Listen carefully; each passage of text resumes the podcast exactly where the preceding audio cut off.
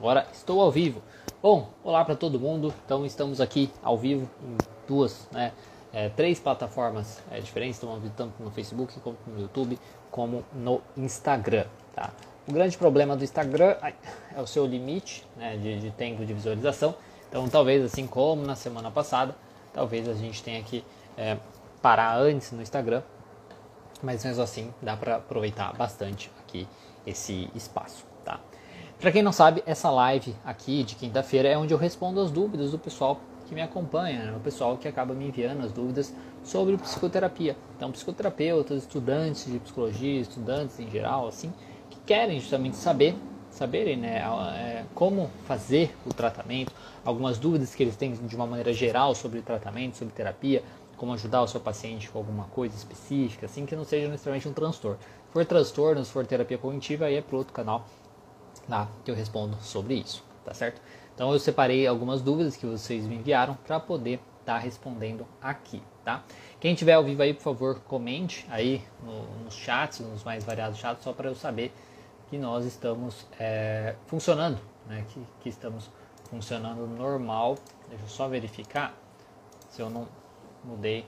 Uma... É, funcionando, né? Que, que estamos. Aqui eu acho que está que tá normal, né? Não está privado, tá público, tá normal.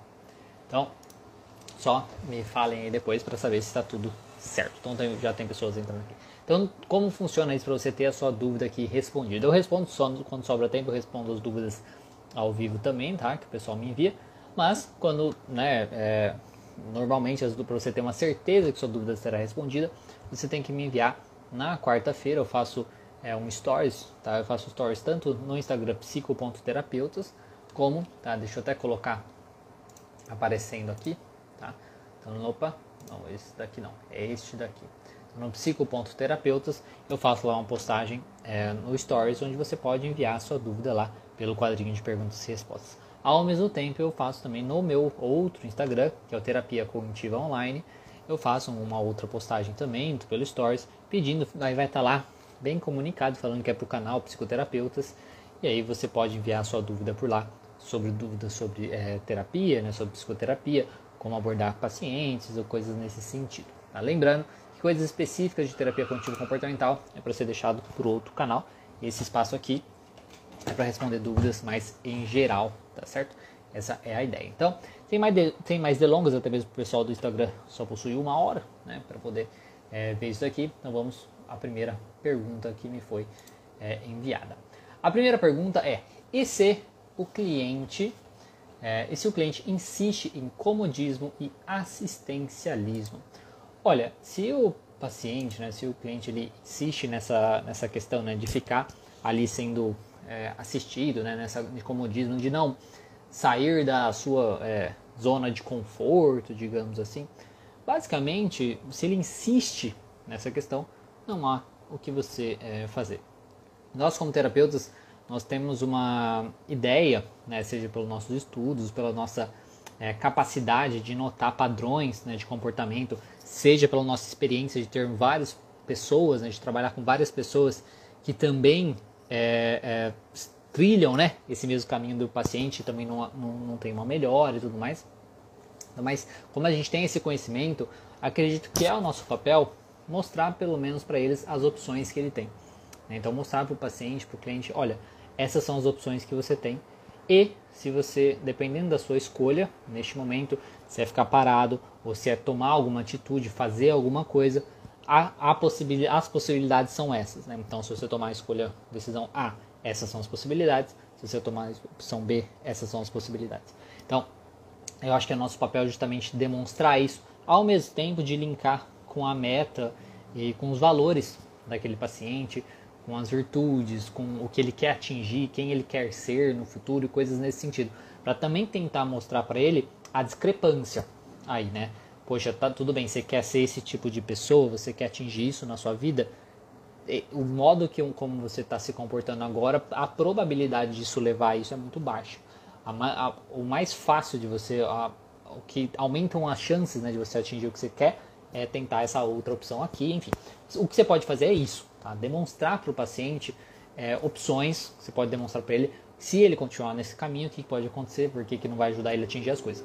Tirando, depois você faz tudo isso, mesmo assim, ele ainda quer ficar ali na sua zona de conforto, no comodismo, nesse assistencialismo, onde fica indo lá, não toma né, as rédeas da sua vida, não toma responsabilidade para mudar as coisas nesse sentido, infelizmente não tem o que fazer. Aí vai você, de você, de saber se você está confortável com isso ou não, porque mesmo assim, às vezes ele tira algo da terapia, né? às vezes ele tira, tem algum benefício indo lá na terapia. Então, se ele tem algum benefício, aí vai você de tomar a decisão de falar, poxa, eu quero continuar atendendo esse paciente, porque eu acho que eu consigo ajudar ele, pelo menos nem que seja semanalmente, quando ele vai trazendo as coisas. Ou você falar, não, eu acho que é, eu não quero ter isso, né? Eu quero realmente ajudar ele. E se ele não quer, então que ele siga em frente ou procure uma outra terapia e tudo mais. Aí vai você de decidir isso. Mas eu acho que esses são os passos que você pode é, tentar aí. Próxima pergunta enviada foi é, a pergunta é simplesmente contrato com o cliente, né? Com o cliente. Olha, contrato com o cliente, né? Você pode realizar. Eu particularmente não realizo o contrato é, escrito. Eu já realizei algumas vezes, mas eu tenho até um, contrato na lista de materiais que eu deixo disponível para o pessoal baixar, tá gratuito lá no, no, no meu site. Você cadastra o e-mail e baixa. Tem um contrato lá. E, mas eu não uso, tá? É um contrato falando justamente o valor da sessão, falando como funcionam as sessões e tal. E aí você pode até modificar né, algumas coisas, montar um, um seu próprio para ter ali. É bom um contrato escrito porque dá um pouco mais de credibilidade e diminui aí é, as chances né, do paciente é, desistir sem avisar, do paciente faltar, do paciente fazer várias coisas né, que eles podem fazer caso não tenha um contrato. Né? Então, você tendo um contrato escrito pode ajudar nessa questão. Eu particularmente não faço. E o contrato basicamente tá, é explicar então, como eu trabalho. Então o contrato fala explicar como eu trabalho, então pegar a queixa do paciente é a primeira sessão, né? Explicar como eu trabalho, como é o processo né, da minha terapia, como eu posso ajudá-lo e aí eu falo, você tem interesse, né, da, da, a gente fazer um trabalho e tal, ah, tem interesse. Beleza, então funciona dessa maneira, são 50 minutos de sessão, uma vez por semana e tal. É, nesse horário é importante que você venha, se você é, desmarcar, desmarcar, é importante desmarque com tanto um, um, dia antes, né, um dia até um dia antes, 24 horas aí de, de, de antecedência. Se você não desmarcar se você, e faltar ou desmarcar muito em cima da hora, eu preciso cobrar a sessão, porque eu fiquei com horário fechado, tá? E é isso, é basicamente isso, aí lá o valor da sessão e tal.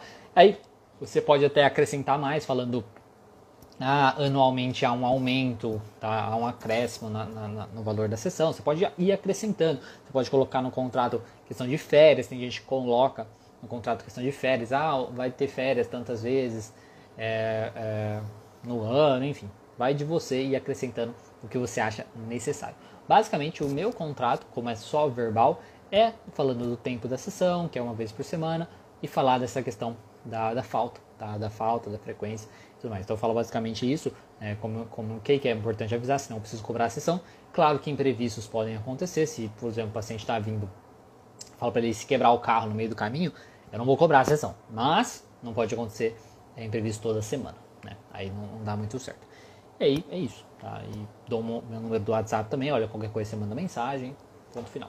Então de contrato eu faço isso. Mas como eu disse, lá na lista dos materiais do meu site, depois você dá uma olhada se você depois acessar pelo é, meu YouTube, todos os vídeos lá tem lá um, um, um link tá? um, é, no, na descrição tem o link lá do, do meu site terapiacognitivaonline.com é, barra materiais clínicos, uma coisa assim. e aí você pode cadastrar o seu e-mail e baixar esses materiais que tem lá um contrato que você pode estar utilizando. Próxima pergunta. Por que paciente com TAG tem tanta dificuldade de questionar os seus pensamentos disfuncionais? Olha, isso. Calma aí. Olha, isso não é uma coisa específica de paciente com TAG, tá? Os pacientes, de uma maneira é, em geral, possuem dificuldade de, de, de questionarem né, os seus pensamentos disfuncionais. E por que, que é difícil a gente questionar os pensamentos disfuncionais? Você tem que pensar, por exemplo, eu tenho 32 anos de idade, foram 32 anos da minha vida eu formando e fortalecendo crenças disfuncionais, correto? Crenças disfuncionais sobre mim mesmo, sobre o mundo e sobre o futuro. Então, foram 32 anos da minha vida ali, aquelas crenças fazendo onde cada coisinha que acontecia, né, o que acontece comigo, vem né, o pensamento disfuncional e tal. Então, as crenças, querendo ou não, elas estão é, dentro da nossa personalidade. Elas formam o nosso modo de ser. Tipo, fulano é de tal jeito, eu sou de tal maneira por conta disso. Então, por isso que é tão difícil da gente questionar. Porque você está questionando o, jeito da pessoa ser. Você está questionando quem a pessoa é, basicamente. Acho que no, no Instagram voltou.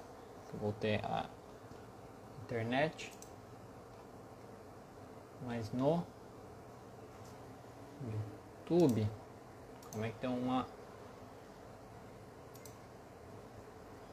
pause legal aqui? Tá.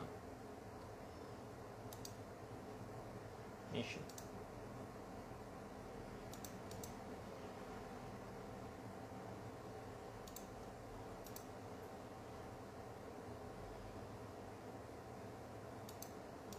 Eu estou tentando reconectar, porque, tá, mas enfim, né? Aqui no Instagram voltou, né? deixa eu apertar aqui, eu tentar outra coisa. enfim, então né, nessa questão, né, tipo, só para só terminar, né, essa coisa da dificuldade do paciente é, é, questionar o pensamento funcional não é uma coisa específica do paciente com TAC, tá? É uma coisa específica, na verdade, para todos os pacientes que a gente pode encontrar, porque é uma coisa muito intrínseco, é muito dentro aí é, da pessoa, tá? Então, é uma coisa que vai variar muito de pessoa para pessoa, é muito mais do indivíduo do que necessariamente do transtorno da pessoa, tá certo? E algumas pessoas têm maior facilidade e outras pessoas têm maior é, dificuldade de fazer isso. Deixa eu só tentar mais uma vez aqui, pessoal, para tentar voltar lá no YouTube. Deixa eu. Tava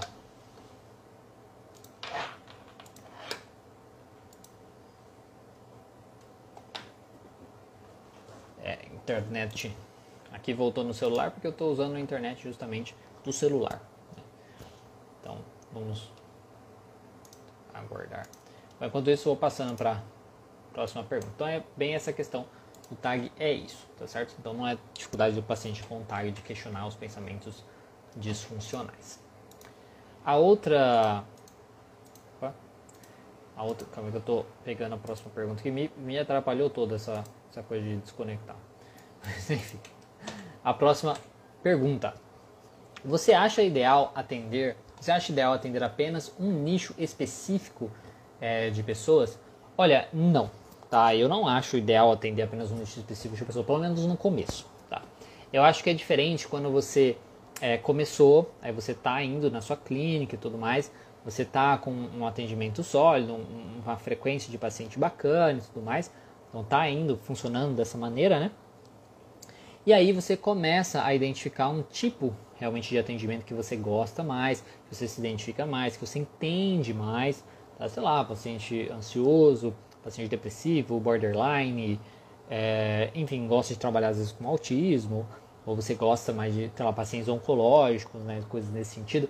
E aí você vai direcionando mais. Então assim, no início, eu acho que não. Eu acho que no início é você ser geral mesmo, para que você tenha uma quantidade de pacientes necessários e você tenha experiência com vários tipos de pacientes. Porque aí você vai ali com a experiência mesmo, sabendo o tipo que você gosta mais, o que você tem uma melhor facilidade de lidar, coisas nesse sentido. E aí você vai adaptando e quem sabe ir direcionando para aquele nicho, para aquele tipo de paciente. Então no início eu acho que não, eu não acho, não recomendo que você tenha aí apenas um nicho específico de pessoas, porque vai limitar bastante o seu trabalho se você começar direto com aquele nicho de pessoas. Tá? É, posso estar muito enganado, é uma, é uma opinião justamente aqui é, minha, tá certo? Vamos continuar. Próxima pergunta. Os seus, deixa eu ver aqui. Os seus pacientes geralmente recebem alta ou desistem antes? pergunta. Né, normalmente os pacientes recebem alta, tá? Eu acho que acaba sendo, olha, se eu, se eu dizer para você, eu acho que acaba sendo é, meio a meio, talvez. Acaba sendo meio a meio, tá? Meio a meio. Não, acho que vamos dividir aí em três, em três grupos, tá? Tem os pacientes que recebem alta, tem os pacientes que desistem antes, que são aqueles pacientes que fazem algumas sessões e percebem que vão precisar às vezes se esforçar um pouco, né?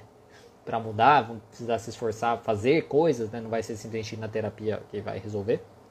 É, acabam desistindo antes.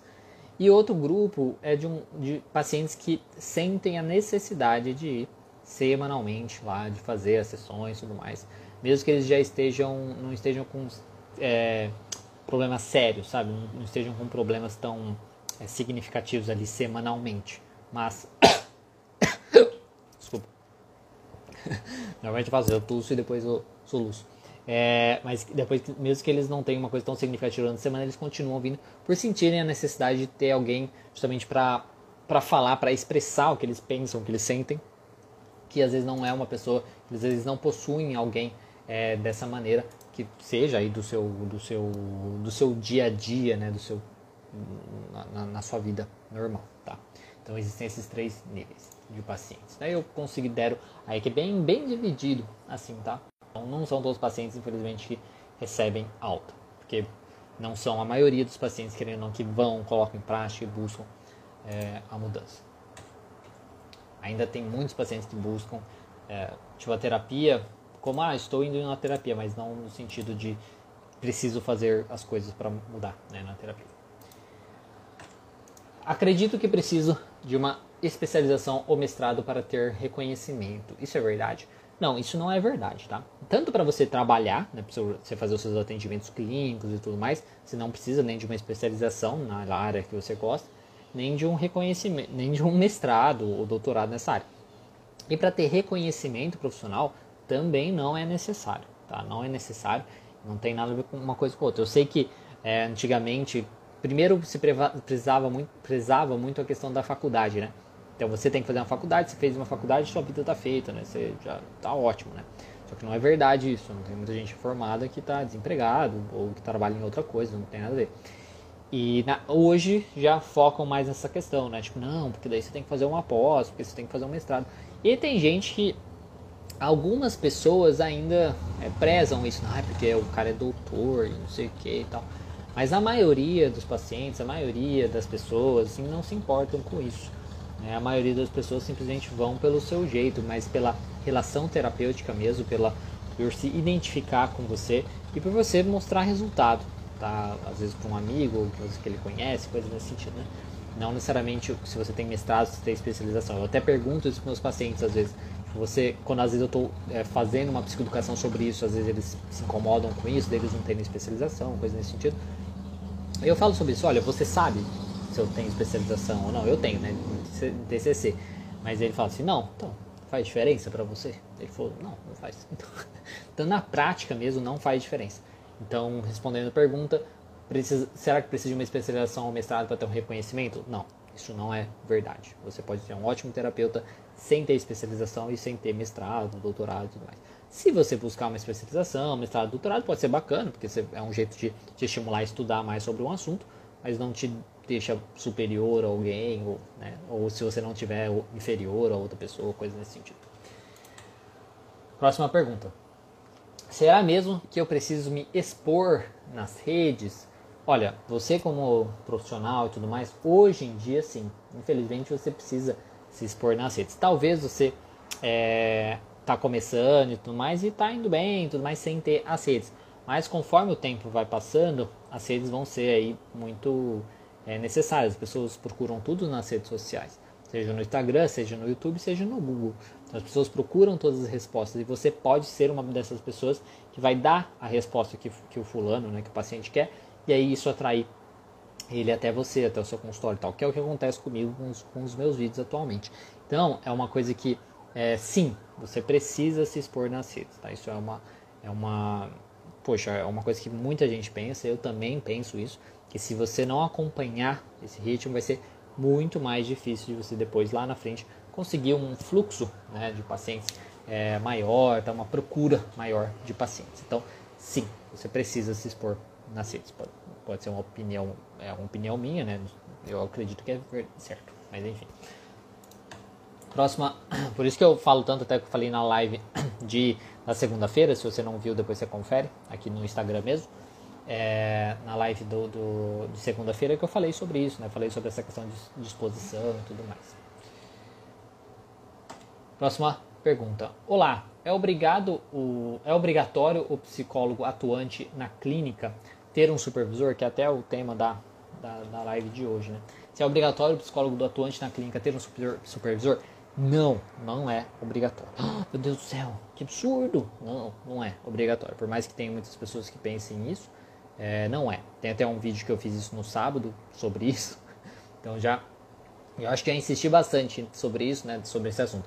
Não é obrigatório. Eu considero muito mais uma questão de necessidade. Tá? Eu considero você ter a sua própria capacidade de pensar, a sua capacidade de estudar. E tomar cuidado para não ficar dependente do pensamento dos outros. É bacana se você puder, sim, tá? Se você puder, se você tem dúvidas e tudo mais, sim, procure uma supervisão, faça uma supervisão mas não considere uma coisa de ser obrigatório. Tem gente que fala, não, acho que fulano tem, o psicólogo tem que fazer, falaram isso, né? É, supervisão por 30, 40 anos. Aí você nunca vai ser independente, você nunca vai ser um profissional independente. Aí eu repito o que eu estou falando, estou repetindo muito isso para ver se fica na cabeça. Eu acredito muito na minha capacidade.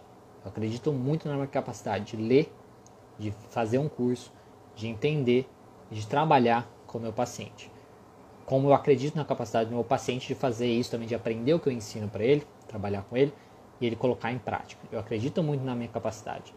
Se eu nunca, digamos, desvencilhar, sempre achar que eu preciso de outra pessoa para me, me ensinar para sempre, para sempre eu vou ter que ficar para outra pessoa, claramente você não acredita 100% na sua capacidade. E eu acredito muito na minha. Então, assim, é isso que eu pergunto. Você acredita na sua capacidade? Então, faça sim supervisão, Busque supervisão sentindo a necessidade, mas não fique dependente da supervisão. Entenda isso. Não é de maneira alguma obrigatório.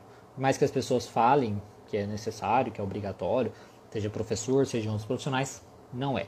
E vamos para a prática mesmo, vamos para a realidade. Não é o que acontece. Na realidade, quantos profissionais realmente fazem é, supervisão? Isso não quer dizer que o profissional é um mau profissional. Muitos profissionais não fazem supervisão, resolvem os problemas dos pacientes e ponto final tá?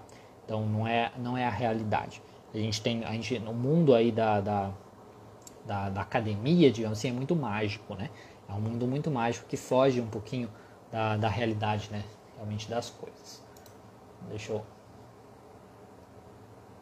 só voltar aqui. Pelo jeito a internet estava voltou. Mas acho que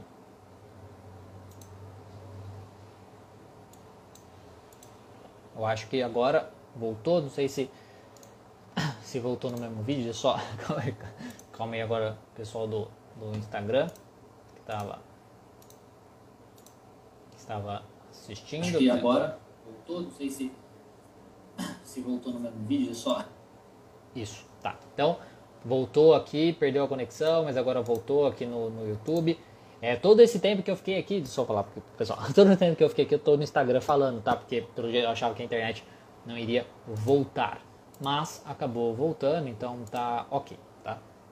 Então depois, quem não conseguiu conferir, ele confere lá. Hoje a última pergunta foi, será que é obrigatório o psicólogo atuante na clínica ter um supervisor? Fazer uma supervisão, né? Agora deixa eu só continuar compartilhando aqui. É... Não. Aqui. Próxima pergunta. A psicoterapia indica técnicas de meditação? Essa é a pergunta. Olha, dependendo da psicoterapia, pode sim indicar, é, é, indicar técnicas de meditação.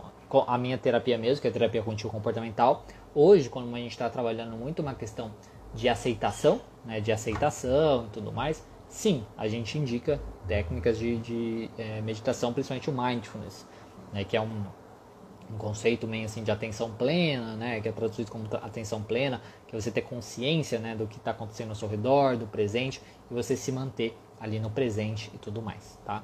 Então a gente pode indicar sim técnicas de meditação sem problema algum, tá certo? Próxima pergunta. Qual o manejo que o cliente cria resistência em falar? Não, qual o manejo quando o cliente cria resistência em falar o que causa o sofrimento? Olha, quando o cliente é, tem resistência né, em falar o que causa o sofrimento, você vai com calma. Então todo paciente, todo cliente, ele possui seu tempo, né? Tem a sua seu time, né, para tanto se sentir confortável com você, de confiar em você, né, como como psicoterapeuta e, e de querer se expor né? realmente de expor o que, que ele sofre e tudo mais. Então vá com calma. Se ele não quer falar ali naquele problema específico, passe para outro. Tente identificar problemas menores, coisas menores do dia a dia dele e tudo mais, para você mostrar, para você conseguir mostrar para ele que você entende o sofrimento dele, nem que seja em outros momentos, né? E que você consegue ajudá-lo, né? Que você então coloque em prática, oriente quando necessário e desenvolve estratégias para paciente mais. Então vá com calma. Se ele tem muita dificuldade de falar sobre o problema, você pode falar, olha, sem problema, quando você se sentir à vontade, você só fala sobre isso. Não precisa pressionar paciente, tá? Não precisa ter pressa na, na, na terapia. A pressa não, é do, não tem que ser do terapeuta. A pressa tem que ser do paciente. Então, se o paciente. É, uma coisa não pode ser incoerente, né? Tipo, ele ter pressa, quero mudar, não sei o quê. E tá bom, mas ele não traz as coisas para trabalhar. Aí não tem muito o que fazer. Então, assim, deixe ele no tempo dele e comece a trabalhar com coisas menores, até aí ganhando confiança para ir dando as coisas é, mais certo, certo? Próxima pergunta. So, quando o sofrimento persiste em retornar com recaídas, quando o, o sofrimento persiste em retornar com recaídas em pensamentos?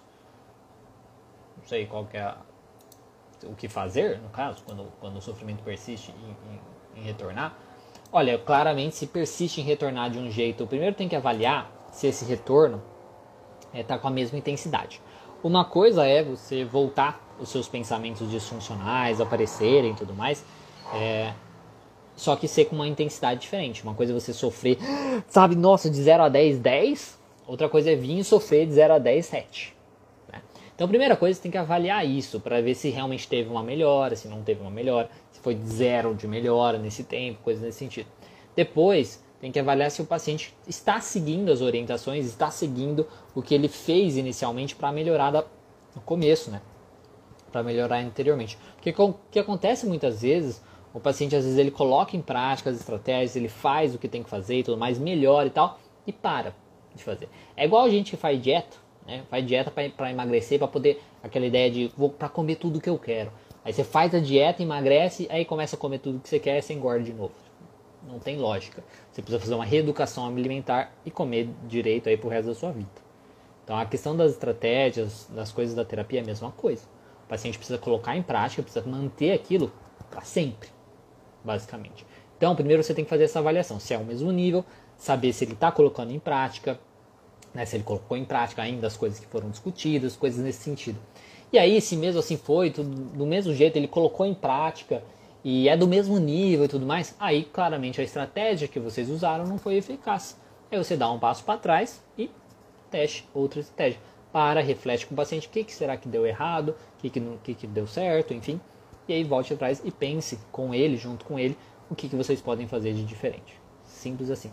Não precisa ter. Ai meu Deus! Relaxa, tá? Relaxa. Cada paciente é de um jeito, não é tudo que funciona com todo paciente. Vai devagar, se tranquiliza e simplesmente faça. Vai, vai devagar, mas vai. Tá? Próxima pergunta. Poderia indicar. Deixa eu colocar aqui. Poderia indicar alguns recursos terapêuticos para trabalhar o luto? Olha, não tenho, infelizmente, nenhum recurso, assim, nenhum material e tudo mais para trabalhar é, com o luto, tá? Eu indicaria, aliás, eu indico, né? Tem um artigo científico sobre o, a terapia do luto e tal, que é bacana, que até usei para fazer as minhas postagens sobre o luto. Então, se você não conhece, eu te convido a conhecer as minhas postagens sobre o luto. Entra lá no meu perfil no, no Instagram, que é terapia cognitiva online, tá? Terapia cognitiva online. E aí você vai ver tem várias postagens sobre o luto que eu faço em parceria lá com uma funerária do Rio de Janeiro, na Maracanã Assistência, e lá eu faço postagens sobre o luto. Tem lá mais de um de um de um é, de um ano de postagens semanais, tá? Sobre o luto. E você pode usar aquilo lá para você aprender, para você estudar. Daí tem uma, uma série de postagens que eu fiz meio que do tratamento mesmo do luto, como que são as sessões e tudo mais, que pode te ajudar um pouquinho. Mas basicamente o luto a gente vai. Primeiro que o luto é normal, tá? Então se uma pessoa está em luto, ah, perdeu um parente agora está em luto, ok, relaxa, às vezes você não precisa fazer nada. Tá? Às vezes é simplesmente deixar o curso aí, a coisa acontecer naturalmente. O problema é quando esse luto não vai embora e começa a causar prejuízos na vida da pessoa, nas nos seus relacionamentos, prejuízos aí na sua vida profissional e tudo mais. Aí é problemático. Mas enquanto tá ali, tá? É, você vai lidando com esse processo, trabalhando muito a parte da aceitação. E aí tenta identificar os pensamentos da pessoa sobre a morte. Né? Que injusto, por que, que isso aconteceu, é só comigo, eu não vou conseguir viver sem a pessoa, fulano, enfim. O que, que a pessoa pensa sobre tudo isso, o que ela está pensando que está causando tanto sofrimento. E aí trabalhar em cima disso. Tá? Então é isso que eu diria para você de uma maneira geral. Mas assim, material, recurso terapêutico eu não teria, infelizmente, para poder é, falar para você.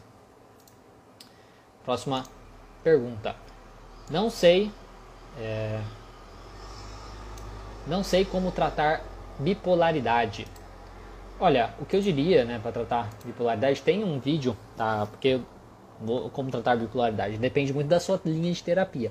Então, então, assim, o que eu posso falar é da linha de terapia cognitivo comportamental, mas como aqui esse canal não é o canal específico da terapia cognitivo comportamental, então eu diria, se você se interessa pela TCC, de você buscar lá o meu canal, que é Terapia Cognitiva Online, que tem uma live minha que eu fiz um tempo atrás sobre o, a bipolaridade. Então você pesquisa lá TCC e bipolaridade no meu canal, que você vai ver essa live que vai ter vários artigos científicos, tudo mais, você pode usar como base para você trabalhar aí com a bipolaridade. Eu diria para você ver esse vídeo, então buscar artigos e buscar também o DSM-5 para você entender como funciona a bipolaridade, para poder diagnosticar coisas nesse sentido, tá certo? Então é isso. Porque como esse é, no específico não é para tratar coisas e tal, esse é, canal, esse Instagram é mais focado para trabalho do psicoterapeuta, né? não focando em transtornos específicos, né? Quais são as formas? É, porque senão eu acabo falando tudo de TCC e aí vira um, dois fico com dois canais de TCC, né? Aí não, não, não é legal. A ideia aqui é tentar ajudar outras pessoas também. Quais são as formas que você organiza seu consultório? Aplicativo, software, aplicativo, software, tipos de planilha, etc. Olha, planilha, basicamente, é, eu utilizo planilha do Google Planilhas, tá? Que daí eu consigo acessar de todo lugar, né? Seja do celular, seja do, do, do computador aqui de casa, seja do notebook, coisas nesse sentido, tá?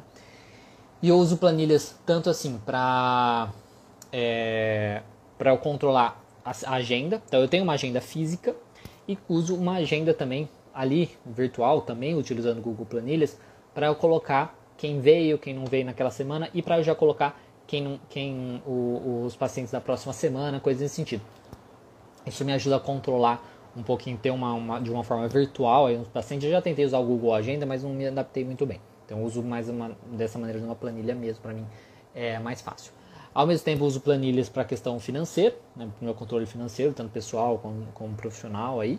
E aplicativos, utilizo o Monify, tá, também para controle de, do, da entrada, né, as receitas, os que os pacientes acabam é, me pagando.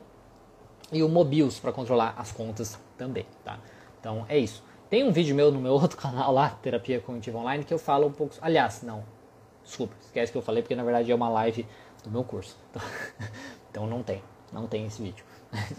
Mas enfim, é, o, tem isso, né? Tipo, é, é basicamente isso que eu uso. É, são planilhas no Google Planilhas, onde eu monto a questão de horário mesmo, e esses, esses aplicativos, tá? Esses aplicativos mesmo do, de, de, de, de dinheiro, mais relacionado com coisa de dinheiro, de conta. Relacionados à questão do atendimento, não tem nenhum aplicativo, tirando o Google Docs, que eu uso para fazer os, os registros e tal de pacientes é, online. Tá? Próxima pergunta. Você acredita que o atendimento online dificulta a criação da relação terapêutica? Olha, acredito que em alguns momentos sim. Eu acredito sim que em alguns momentos, dependendo do transtorno, dependendo da pessoa, sim, o atendimento online dificulta um pouco aí a criação da relação é, terapêutica, tá? Mas aí vai do terapeuta conseguir adaptar essa questão. Então, alguns momentos, e não diria que em todos, mas em alguns momentos sim, principalmente porque assim, eu acho que para mim hoje o atendimento online, eu acho que hoje é muito mais fácil, porque a maioria das pessoas que acabam me procurando para o atendimento online, elas já me conhecem, seja do Instagram, seja do YouTube e tudo mais, e, e acaba facilitando nesse processo. Então elas já sabem o meu jeito é, de falar, elas já sabem o meu jeito de trabalhar, basicamente, assim, né? De, o, o, meu jeito de me expressar e tudo mais. Então não é uma surpresa para elas, porque às vezes eu fujo um pouco do padrão. Então, aí isso não, não é uma surpresa tão grande para elas, elas não, oh, meu Deus do céu, isso não assusta tanto, então não é tão, não tem tanto problema na relação terapêutica. Mas no começo, lá em 2017, eu fiz um tempo atendimento online, depois eu parei, que eu não tinha tanto essa questão profissional e eu fiz alguns atendimentos e isso dificultou bastante, tá? A questão da relação terapêutica. Então, é uma coisa de paciente para paciente, de problema, de transtorno para transtorno, problema para problema, vai mudar bastante assim, tá? Mas eu acredito que, assim, se a gente pudesse falar, ah, né, em alguns casos, sim, isso acontece. É, qual, qual a sua sugestão para iniciantes se organizar na clínica entre estudos? Se organizar na clínica entre estudos. É, entre estudos e atendimento. Ah, tá. Então, assim, para você se organizar, primeiro, assim, você precisa organizar bem o seu horário, né, ter um, um, horário bem definido. Eu diria para você parar, sentar, dividir lá segunda, terça, quarta, quinta, sexta, colocar os horários que você né, tem, assim, e falar tudo que você quer fazer, todos os atendimentos, todos os seus estudos que você quer e tal, e distribuir ali na sua nessa, nessa planilha justamente dos seus horários. A primeira coisa que eu teria que fazer, falar para você é isso. E aí eu acho bacana você separar pelo menos um dia, pelo menos um período, tá? Sei lá, segunda de manhã, sábado de manhã, domingo de manhã, até dependendo do quanto você trabalha durante a semana, é, para separar todas as pastas, pegar todas as pastas ali dos seus pacientes, todas as coisas e ver, tá? Olhar o caso, dar uma olhada para ver se precisa pesquisar alguma coisa, para ver se você precisa estudar um pouco mais, coisas nesse sentido. Então é isso que eu diria para você. Então separa pelo menos um período aí durante a sua semana, seja de manhã, seja um período da tarde, seja à noite, dependendo dos seus horários, né? Para você poder fazer isso, tá? Então é isso que eu diria para você, para você organizar. Essa é a minha sugestão para você se organizar na clínica aí com a, com a questão dos estudos, tá? Não tem muito além disso. Eu gosto muito mais do trabalho de você estudar baseado no que for surgindo. Então, primeiramente, você estuda a sua teoria. Estude a sua teoria, tá? A teoria que você está trabalhando. Conforme vem, vão surgindo os casos, aí você vai direcionando para outros estudos. Então, ah, estou atendendo um caso de depressão, beleza, aí você vai estudar a depressão baseado na sua teoria. Estou estudando, pegando um caso de transtorno de ansiedade, beleza, então você vai estudar é, ansiedade baseado na sua teoria. Mas primeiro, antes de ter, não vai estudando tudo. Estude focando na sua teoria, se aperfeiçoe na sua teoria, na sua abordagem teórica, tá certo? Próxima pergunta em qual sessão você aplica o RPD. Fui orientada na terceira sessão. Olha, o RPD varia, varia, tá? Tem sessão dependendo do tipo paciente que eu aplico logo na primeira, tá? Tem sessão que é justamente na, na segunda, na terceira, então varia bastante, tá? Não tenho essa essa essa regra nesse sentido, tá? Não tenho, não tenho essa regra não. Depende muito do caso específico, depende se eu já terminei a parte da avaliação das áreas da vida, porque às vezes pode se prolongar essa questão das áreas da vida, tá? É quando, é quando eu sinto a necessidade, beleza, agora eu preciso realmente saber os seus pensamentos durante é, a semana sobre tal coisa, ou do, da semana de maneira geral, aí eu aplico. Então é pela necessidade que eu sinto, não, realmente agora eu preciso saber os pensamentos desse paciente ali naquela semana, aí eu aplico o RPD. Novamente, essa pergunta eu sei que é de TCC, mas é uma resposta mais rápida, né? Próxima pergunta. Você entrega a lista de distorções cognitivas para o paciente verificar, é, levar para casa para responder o RPD, coluna 5? Sim, eu entrego, depois que eu explico sobre as distorções cognitivas para o paciente, eu entrego a lista para ele e falo assim, ó, depois você dá uma analisada e vê em qual dessas distorções você acha que você possui mais tipos de pensamento nesse sentido, e aí depois eu uso é, para ele usar essas distorções na hora de for, quando ele for responder os pensamentos disfuncionais, ele conseguir identificar qual distorção provavelmente aquele pensamento é, se encaixa. No, no online, no atendimento online, como apresento as técnicas ao paciente? Exemplo, RPD. Olha.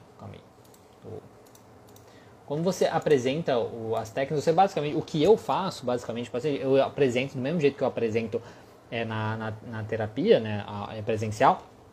E aí eu envio para ele o PDF, então eu envio para ele o PDF do, da, daquela estratégia, daquela técnica, do, do RPD, por exemplo.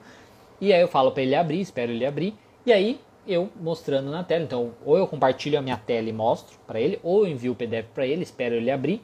E aí eu vou falando, ó, oh, tá vendo? Então tem aqui a situação, e não sei o que e tal. Então é dessa maneira que eu faço, tá? Então não tem muito é, problema. Então assim, que nem a, porque isso é o específico do, do RPD nessa questão da te, das técnicas de uma maneira geral, você faz dessa maneira. Se você tem um papel, né, tipo, você tem uma, um papel de, de, da técnica específica, tipo RPD, Você pode mandar para o paciente ir acompanhando junto com ele, então enquanto você está falando, ele está vendo também. Ou você compartilha a sua tela, seja o Zoom, seja o Skype, por exemplo, tem a possibilidade de você compartilhar a sua tela. Por isso que é preferível esses dois ou outros, né, que façam isso, porque por exemplo, o WhatsApp não tem, né, então aí fica mais difícil. Porque daí você faz dessa maneira, tá? Aí você compartilha a tela e aí mostra, ou você faz isso, você manda o paciente e aí você vê junto com ele e aí você vai explicando. Quando não tem né, uma, um papel e tudo mais, você simplesmente explica. Explica falando mesmo, como você explicaria aí na, na sessão, tá? Não é muito diferente disso. Próxima pergunta. No online, como guarda seus prontuários? Adoro, adoro o seu trabalho. Ah, que bom, fico feliz que você goste do trabalho.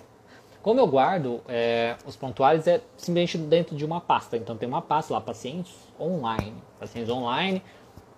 E aí no, no, no, nos pacientes online tem é, as, as, é, as pastinhas de cada um e tal. Então mais ou menos é simplesmente dessa maneira e eu guardo dentro de um documento. Ali é um documento só onde tem tudo. Né? Então tem tudo desde a primeira sessão até as áreas da vida, que seria tipo a anamnese, e aí todas as sessões. Então é um documento só que eu deixo tudo. Tá? E aí quando tem coisas extras eu deixo dentro da pasta junto nesse processo. E aí você, ah, você pode guardar, por exemplo, dentro de um pendrive, colocar numa gaveta com chave, ou num computador específico que tenha acesso só com senha, só que você que só você tem acesso, coisas nesse sentido, tá?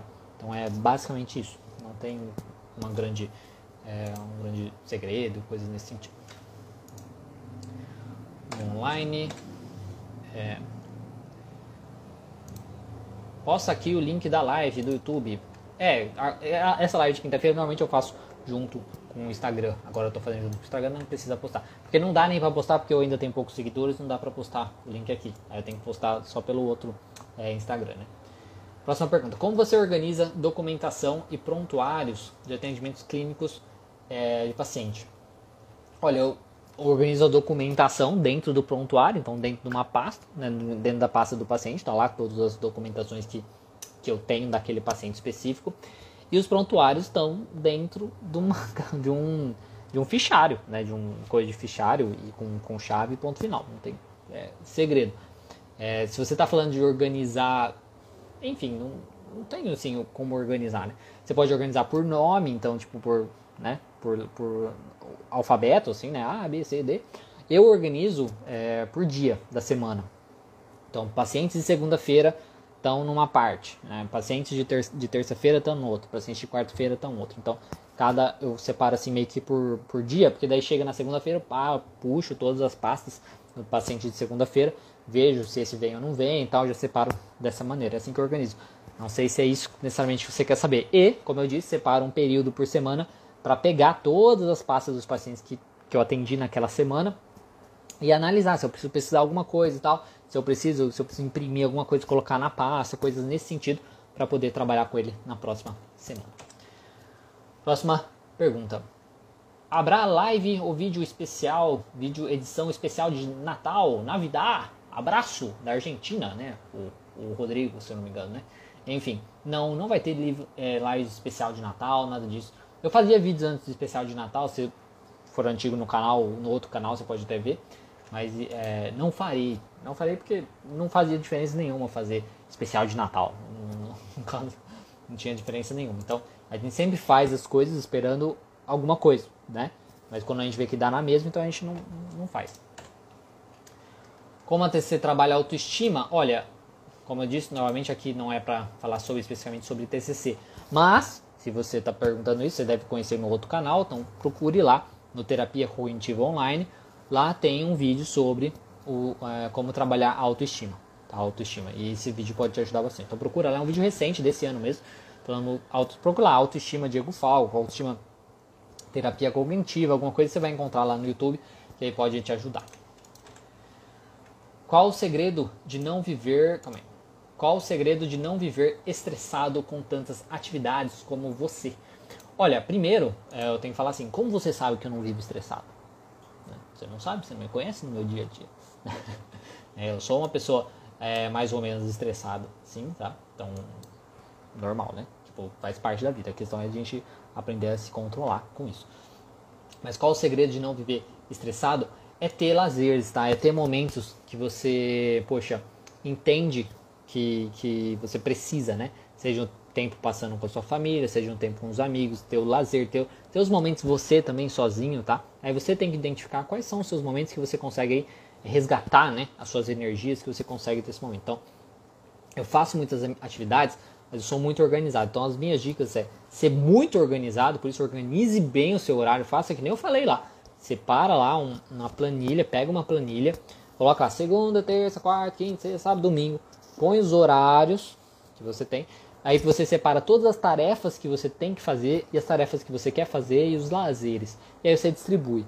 E tenha tempo de lazer nesses momentos. Então, se organize, tenha uma rotina. Ai meu Deus, a rotina me prende. Não, a rotina vai te dar uma liberdade ferrada. Tá? A liberdade que a rotina dá é incrível. Tá? É incrível. Tá? A rotina te dá uma liberdade. Você não ter rotina, você fica preso naquele pensamento: ai meu Deus, não deu tempo de fazer tal coisa, ai tenho que fazer tal coisa e tal. Tenha uma rotina e simplesmente faça. Siga a rotina. Ah, mas não estou animado para fazer, não importa, faça. Ah, mas não estou motivado, faça. É rotina, ponto final. E aí você tem os seus momentos de lazeres e tal. É assim que eu é, digo para você. Próxima. Bom, era essa. Essas eram as dúvidas. Então agora, deixa eu responder primeiro as dúvidas aqui do Instagram, porque o Instagram fecha antes, né? Fecha antes, fecha mais cedo o Instagram do que as outras, do que o YouTube. Bem que o YouTube ficou aí uns 10 minutos sem, sem, sem nada, né? Acho que vai ficar um vídeo inteiro preto, assim. Enfim, vamos ver aqui dúvidas do Instagram. A Cristal Estou lendo um livro que você indicou, Aprendendo a Tecer. Maravilhoso. Minha mente abriu para muita coisa e veio e veio a certeza de que o TCC é o que eu quero para a vida. Que bom, fico muito feliz. Esse livro é excelente, eu gosto muito também do Aprendendo a TCC do Jess Wright. Que bom que é, te ajudou. Márcia Carvalho, seus clientes pagam na sessão mesmo? Olha, os clientes pagam de, é bem variado, tá? Paciente online paga antes. Paciente online paga antes, tá? Isso é uma regra que eu aconselho vocês fazerem também. Então, paciente online pagando. Então, a sessão, por exemplo, é, é, é amanhã. Então, ele, até amanhã ele precisa estar com comprovante de pagamento aí. É, ou até hoje, por exemplo, aí vai de você, né? se você quer deixar no dia ou no, no dia anterior. Comprovante de pagamento, um comprovante de depósito, comprovante de transferência, enfim, coisas nesse sentido. Ou você gera um boleto, dependendo do banco que você trabalha, gera um boleto com um vencimento de um dia antes, por exemplo, e aí ele comprovando que pagou o boleto, tá? Então faça isso, tá? Então paga paciente online, paga antes da sessão para confirmação. Você marca a sessão ele paga para poder confirmar a sessão. Outros pacientes pagam na sessão. Aí eu deixo os pacientes presenciais, né? Aí eu deixo meio que do paciente, tá? Então o paciente pode pagar na sessão, ah, acabou a sessão, paga, ou ele pode pagar mensalmente. Mensalmente no sentido de não paga antes, paga depois. Isso já é, assim, já me prejudicou algumas vezes que tenho alguns calotes assim, mas hoje não acontece mais, mas já aconteceu, tá? É, não acontece ainda, já aconteceu também, mas ultimamente. Mas enfim, acontece às vezes. Então o que eu diria para você é você vai avaliando o que você acha melhor nesse sentido. Mas o basicamente mensal é, por exemplo, a gente está em dezembro. As sessões que eu fiz com o paciente em dezembro, na primeira sessão de janeiro eu cobro ele. Então, assim, virou o mês, eu falo, ó, foram tantas sessões em dezembro, porque às vezes tem mês que tem quatro semanas, cinco semanas, três, né? Então, foram tantas sessões em dezembro, e aí você, é, foram, esse é o valor né, que você tem que me acertar na próxima sessão. Acabou. Então, é, é mais ou menos essas três modalidades, assim, que acabam acontecendo comigo na questão de valores. Tá certo? Márcia. Vamos ver. Próxima. Próxima, próxima pergunta.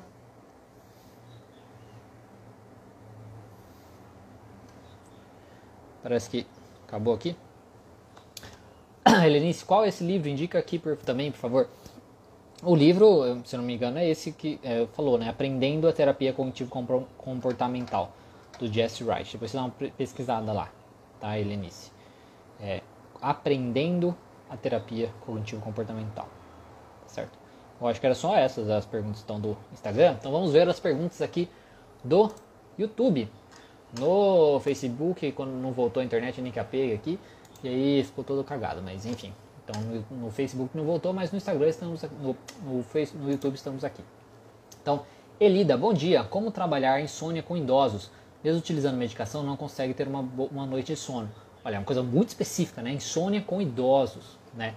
É, não sei, né? Não sei. Eu vai buscar no sentido focando na teoria. Se você quiser saber isso sobre a TCC, do, talvez eu possa te orientar. Eu diria para você ir na, na live de terça-feira do meu outro canal, Terapia Contiva Online, tá? Esse, esse daqui é para falar sobre o processo de terapia mesmo, sabe? Do, do terapeuta, dúvidas do terapeuta de uma maneira sobre o trabalho, a profissão. Não sei se eu consigo tô sendo, ser, ser claro sobre isso, tá? Então, não é para sobre transtorno, resolver como resolver tanto transtorno, tanto é, nessa coisa, tá certo? Elida, então desculpa aí, depois você manda ou é, enfim, depois você manda um lá na, na terça-feira que vem na outra no outro canal. Próxima pergunta. Tem alguém aqui, Elida novamente, tem alguém aqui não está aparecendo na live, meu celular está com algum problema? É, tinha caído, né? Caído a conexão, a Ana Paula também, creio que perdeu a conexão. A Elida novamente. Falco, já faz um tempinho que não vejo suas lives. O que aconteceu? Você mudou o canal? Não, agora eu tenho dois canais. Né? Então agora eu tenho dois canais. Então eu tenho Terapia Cognitiva Online, que atingiu 100 mil inscritos, já está 108. Daqui a, eu acho que até o fim do ano eu chego a 110 mil inscritos. Mas enfim, tá a, eu tenho Terapia Cognitiva Online, que é um canal focado para transtornos e terapia cognitivo comportamental. Então é para quem gosta muito de TCC e para quem é pessoa em geral que quer resolver o seu problema, o seu transtorno, tem algumas dúvidas, algumas dicas e tal. E eu, daí eu montei esse daqui, que eu percebi que muitas pessoas que me seguiam eram psicoterapeutas ou estudantes né, de psicologia, que aí queriam dúvidas sobre a profissão né, de psicólogo. Poxa, mas e para começar, e insegurança para atender, o que eu preciso fazer nas redes, o que eu preciso fazer para isso, né, coisas assim, dúvidas específicas, nem paciente pagar, não pagar, como abordar o paciente, como falar sobre isso, o contrato terapêutico, coisas específicas do trabalho da terapia. E aí, para não misturar, para ter mais um, né, um público é, assim naquele canal, aí eu resolvi dividir. Então, tenho lá o canal Terapia Cognitiva Online ainda, com com o Instagram também, mesma coisa, tá? Não mudou nada lá. E aí lá tem lives de terça-feira e vídeos de terça e quinta. E aí aqui tem um, um, o, o, canal Psicoterapeutas e também tem o Instagram psico.terapeutas, onde eu faço lives toda quinta-feira respondendo dúvidas e no sábado tem vídeo ao vivo. Vídeo ao vivo não, tem vídeo gravado no canal e tem alguns vídeos que vão sair durante a semana assim, que são recortes assim, tá? É basicamente isso, são, são dois canais. A Vi, Viviane, é, bom dia, como deve ser o fechamento da sessão? Olha, isso é uma coisa que vai de você, aí você tem que avaliar para cada paciente, né? Quanto tempo você precisa para fechar aquela ação, porque tem uns pacientes que mesmo quando você fecha ele continua falando, né? Aí você tem que avaliar. Mas basicamente, olha, não existe uma regra como deve ser feito o fechamento da sessão.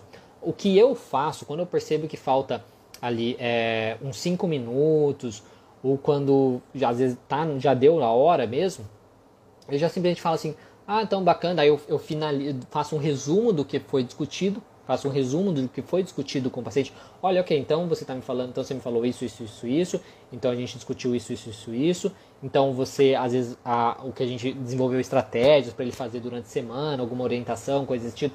Então a gente combinou que você vai fazer isso, isso, isso, isso. Como foi, aí ficou alguma dúvida e tal, blá blá blá. Como foi a sessão para você? Alguma coisa te incomodou? Ponto final. E aí já abro a agenda, falo, ah, você vem na semana que vem, como vai ser e tal e, remar, e marca a próxima sessão e, e ponto. Então, isso vai variar às vezes de uma teoria para outra? Mas, basicamente, é fazer um resumo da sessão, é o que eu diria assim, faça um resumão da, da sessão como foi, os insights que vocês tiveram, tanto você, que você conseguiu orientar, quanto o, o paciente, é, as estratégias que vocês fizeram, as estratégias que ele vai fazer, que ele vai colocar em prática ali durante a semana. E pergunta como foi, pede o feedback, como foi, alguma coisa incomodou e tal marca a próxima e acabou. Tá certo? Viviane. Próxima. Quando o paciente, independente da idade, termina a sessão, não apresenta vontade. Independente da idade, termina a sessão, não apresenta vontade de ir embora. Não apresenta vontade de ir embora. O que pode significar? Nada. Não significa nada. Significa que o paciente é falante. Só isso. Dependendo da sua teoria, talvez você pode falar, não, porque significa que o paciente não sei o que e tal. Mas vamos pensar de uma maneira prática, até mesmo do jeito que eu trabalho, que é a TCC é, não significa nada, significa o paciente vai falando, de, é, é, quer falar, quer ficar, gosta também, né, dali, daquele espaço, ou ele tem mais coisa para falar. Aí não precisa buscar um significado para isso. É importante que você coloque limites no paciente. Então, você não precisa buscar o significado, mas coloque limites. Olha, a sessão é tanto tempo e tal, então não dá pra gente falar e tal. Então, eu vou anotar aqui o que você está é, tá falando agora, o que você gostaria de falar e tudo mais, pra gente discutir isso na próxima sessão. E acabou porque eu preciso encerrar, porque eu tenho um outro paciente. Entendeu? É, é tentar ser mais prático possível, mais assim, direto mesmo, não ficar com, enrolando, tá? E não precisa buscar significado para isso também não, tá certo? É... A Elisa novamente, como a TCC trabalha o transtorno de pânico? Tem vídeos lá no meu outro canal, Terapia Contiva Online, sobre transtorno de pânico, a TCC que você pode tá, pode estar tá te ajudando, tá certo, Elida? É, Luciane, oi, bom dia. Primeiramente, obrigado pelas lives semanais, são sempre muito úteis para quem está começando. Sobre prontuários, quis dizer o que deve conter neles. Ah, o que deve conter neles? Olha, o que deve conter basicamente o, o a primeira a ficha, né? Tipo, tipo o nome do paciente, é, idade, é, que mais? O, a queixa, né? A queixa do paciente, o histórico do paciente, o que, que ele quer, tipo, os objetivos daquele paciente, tá? As demandas, né, basicamente dele assim. Aí a anamnese, que seriam, por exemplo, as áreas da vida dele, ou a anamnese do, do jeito que você faça aí diferente.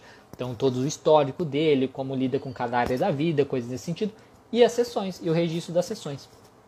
É basicamente isso, tá? Não existe não, não é uma coisa, ai meu Deus do céu. É, como eu faço terapia contínua comportamental, é muito simples, tá? É basicamente o processo que eu uso. Ah, na primeira sessão lá, que eu registro, pego o nome do paciente, não sei o que e tal. Depois faço né, coisas das áreas da vida, depois tem o registro das sessões. Eu simplesmente vou pegando e vou colocando lá. Não existe um, um processo que eu preciso montar depois e tal. E uma outra coisa que pode ajudar bastante é ter uma, uma folhinha com as datas, tá? Que o paciente foi. Porque ajuda a organizar bem. Tá? Ajuda a organizar bem para você saber ali certinho quando foi que o paciente foi. Às vezes você pode até acrescentar nessa folhinha é, pagamento. Então você põe a data e põe que ele pagou. Né? Põe a data e põe que ele pagou aquela, aquela sessão tudo mais. Então isso ajuda também você ter um controle até mesmo da, de quando o seu paciente foi. Então é basicamente isso que você precisa. Aí tudo que você for utilizando com o paciente, as ferramentas, tudo mais, você vai fazendo a evolução do paciente. Às vezes usa alguma avaliação psicológica, tudo mais, você também vai colocando nesse prontuário. É, eu acho que é basicamente isso, não tem muito além disso. E eu sempre, como eu sempre falo, já recebi visita do pessoal do CRP, olharam lá os prontuários e é isso que eu fiz e nunca foi é, problema algum. Tá? Aí, Lida, é obrigatório ter anotações de todas as sessões? Sim, você precisa ter o registro, o registro pelo menos ter a, a evolução né, do paciente aí é, de todas as sessões. Isso é uma coisa que você precisa ter é, no seu prontuário. Agora, como você faz isso, não precisa ser uma coisa tão é, complexa, tá? Não precisa ser uma coisa toda elaborada, que nem você faz na faculdade, cartada sessão, você faz um parágrafo, não sei o que. Não precisa ser uma coisa tão complexa nesse sentido, tá? Então você monta aí uma, uma coisa assim, um registro de todas as sessões, mas não precisa ser uma coisa tão complexa. Como repito que na TC é muito mais simples, porque você já faz o registro ali durante a sessão mesmo, anotando os pensamentos, pensando nas estratégias e tudo mais. Então você já tem aquilo pronto, você não precisa fazer depois da sessão nenhuma modificação. Celso, bom dia a todos. Bom dia, Celso. A Viviane falando obrigada. A Lidata, tá joia. Então hoje fiz uma perguntas mais voltadas em transtornos, mas obrigado pela explicação. Ah, que bom. Daí eu espero que na próxima vez você vai lá no outro canal. Espero que te, que te ajude um pouco, pelo menos. A Viviane, sobre evolução, o que realmente, o que exatamente anotar? Olha, você anota o que você acha necessário, né? Eu, como eu disse, como eu registro o negócio da sessão, é, ali feito na, na questão da sessão mesmo com o paciente, não tem muito segredo. É, é basicamente o que eu fiz ali na sessão. Poxa, então, paciente brigou com a mãe. Brigou com a mãe, a mãe falou tal coisa, esse é o pensamento e tal. Ponto final. Ou tipo, ah, a semana passada discutimos que o paciente ia fazer tal coisa. O paciente fez, deu certo, funcionou. O paciente fez, não deu certo, não funcionou. Vamos tentar outra coisa. O que, no que nós tentamos então nessa sessão? É, por exemplo, não, o paciente não fez. Ah, por que não fez? Não fez por conta disso. Então, na, na facilita bastante esse processo porque não, não precisa complicar tanto, tá certo? Mas é basicamente isso. Não, precisa, não existe um, o que anotar, sabe? Relaxa, anote o que você precisa anotar, as coisas que